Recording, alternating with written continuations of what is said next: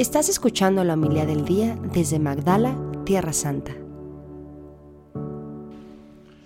En aquel tiempo Jesús dijo a los fariseos y doctores de la ley, hay de ustedes que les construyen sepulcros a los profetas que los padres de ustedes asesinaron. Con eso dan a entender que están de acuerdo con lo que sus padres hicieron, pues ellos los mataron y ustedes les construyen el sepulcro.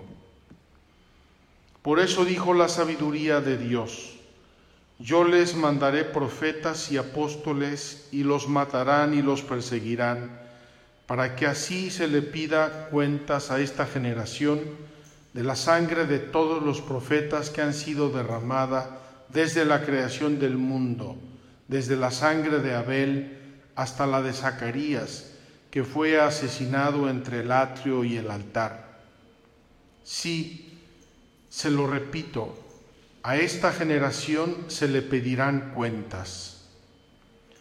Hay de ustedes, doctores de la ley, porque han guardado la llave de la puerta del saber.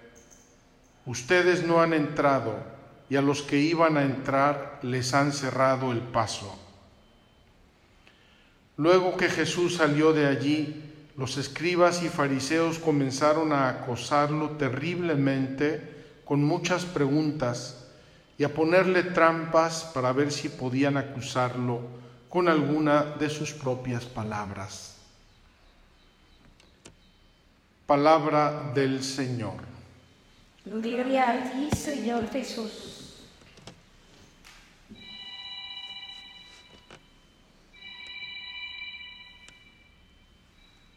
Muy queridos hermanos, para entender un poco mejor la liturgia de hoy, tendríamos que mirar como en un panorama, tendríamos que mirar el mapa del Medio Oriente o el mapa del Mediterráneo de tiempos de nuestro Señor. Si queremos entrar en cada una de las expresiones de la liturgia, hoy nos perdemos. Hay que retirarnos tres pasos y contemplar el mapa del Mediterráneo de tiempos de nuestro Señor. Y tenemos entonces que focalizarnos primero en Israel, el pueblo de Israel en tiempos de Jesús. Y encontramos que Jesús está recriminando a los fariseos y a los doctores de la ley que son cómplices de sus antepasados en la muerte de los profetas enviados por Dios. Es decir, Dios nuestro Señor les fue mandando profetas, hombres grandes, hombres sabios, y ellos no los reconocieron, no los identificaron. Es decir, no aceptaron la salvación o el camino a la salvación que Dios les mandaba. Y dice Jesús, termina diciéndoles, a esta generación, a los que estoy viendo delante de mí, les va a pedir cuenta Dios de la sangre de los profetas que mataron. Es decir, ha habido todo un camino de Dios por acercarse a la humanidad, desde Abel, desde la sangre de Abel hasta Zacarías. No sé quién es este Zacarías, que menciona a Jesús que murió entre el atrio y el altar. Qué horror, lo asesinaron ahí dentro del templo a unos metros del altar, entre el altar y el atrio. Este pueblo ha sido reacio a escuchar la salvación, ha sido reacio, ha sido ciego, ha sido obstinado en acoger la salvación de Dios. Por lo tanto, tenemos un pueblo que ha creído a Moisés, o dicen haber creído a Moisés, que se ha apegado al cumplimiento material de la ley, pero no se ha abierto sinceramente a Dios, a la salvación de Dios. A este pueblo Jesús le va a decir lo que acabamos de decir en el Evangelio. Yo soy el camino, la verdad y la vida. Es decir, hasta ahora se han equivocado, reflexionen, abran los ojos, abran el corazón y no lo van a hacer. Yo no sé si ustedes se fijaron en cómo termina el pasaje de hoy, pero termina de un modo escalofriante. Luego que Jesús salió de allí, los escribas y fariseos comenzaron a acosarlo terriblemente con muchas preguntas y a ponerle trampas a ver si podían acusarlo con algunas de sus propias palabras.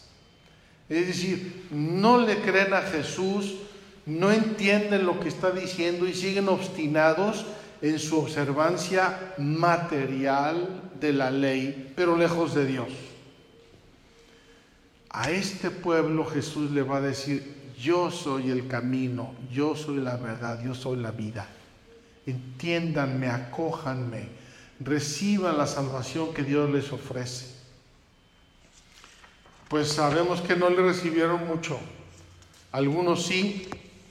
Eh, Jesús mismo describe en la parábola del sembrador que algunas semillas cayeron entre abrojos, otras cayeron en el camino, otras entre piedras y otras sí acogieron la palabra con un corazón constante.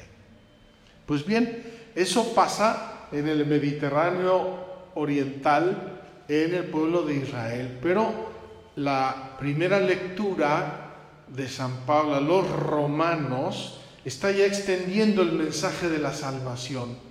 Y San Pablo les va a decir a los romanos, ubíquense en el mapa del Mediterráneo, Israel y Roma. San Pablo les va a decir a los romanos, no es la observancia de la ley, como hacía el pueblo de Israel antiguo, sino la fe en Dios, la fe en Jesucristo, porque Jesucristo es el mediador, por eso dice Jesús, yo soy el camino, la verdad y la vida. Por mí pueden ir al Padre, no por la observancia material de unas normas, de una ley que acabó por ser una esclavitud, sino por la fe en Dios, por el amor, por la relación personal con Dios nuestro Señor a través de Cristo. Y entonces San Pablo les dice a los romanos, no hay en el cristianismo, no hay en la relación con Dios hombres de, clase A y de clase B y de clase C. El romano puede ser igual que el judío, el judío igual que el romano, el pagano, cualquier persona que abra su corazón en la fe a Dios, en la obediencia de la fe a Dios, es decir, no en una obediencia material en el cumplimiento de cosas, sino la obediencia como expresión de la relación personal con Dios. Entonces sí, ¿por qué obedezco yo los mandamientos de Dios? Porque amo a Dios. ¿Por qué puedo amar a Dios? Porque Cristo me abrió el camino. Yo soy el camino, la verdad y la vida. Si no tuviéramos a Cristo, habría dos mundos incomunicados. El mundo de Dios, el mundo de los seres humanos. Pero Cristo es nuestro pontífice.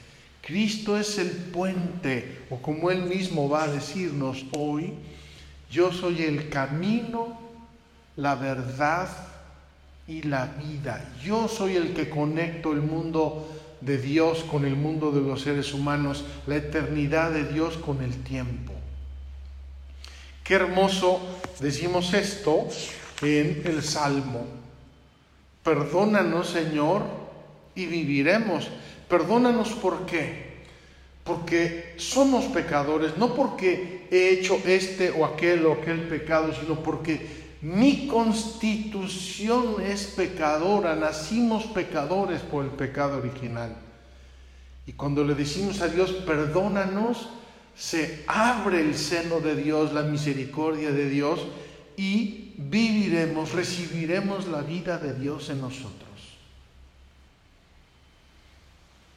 Qué maravilla, queridos hermanos, que Dios nos recuerde que Él nos da la vida, que Él es el camino, que Él nos muestra la verdad. Abrámonos a Dios, abrámonos sinceramente a Dios, porque entonces ya no hay una separación, un abismo de separación, sino que Dios ha unido estos dos mundos y nos hace vivir en Él desde nuestro bautismo.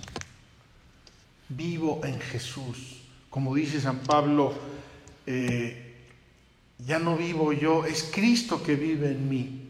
¿Por qué? Por mi bautismo. Él me justificó, Él canceló los pecados, Él canceló todo para que yo pueda ser y vivir en Él. Vamos a pedirle a Dios que podamos testimoniar los cristianos este vivir en Cristo, que podamos verdaderamente realizarlo, que lo realicemos con plenitud. Nuestra vocación es ser en Cristo y entonces reluciremos, seremos luz. Entonces podemos decir con San Francisco de Asís, Señor, hazme un instrumento de tu paz, de tu paz, la tuya, esa paz que es la suma de todos los bienes. La paz es la suma de todos los bienes. ¿Estará nuestro corazón en paz cuando? Cuando estemos en Dios. Mientras tanto, estamos caminando, estamos buscando, no estamos en paz, no estamos en, en una inmovilidad, sino cuando lleguemos a contemplar a Dios, entonces sí, entraremos en la paz perfecta y definitiva. Haz, Señor, de mí un instrumento de tu paz. Que así sea.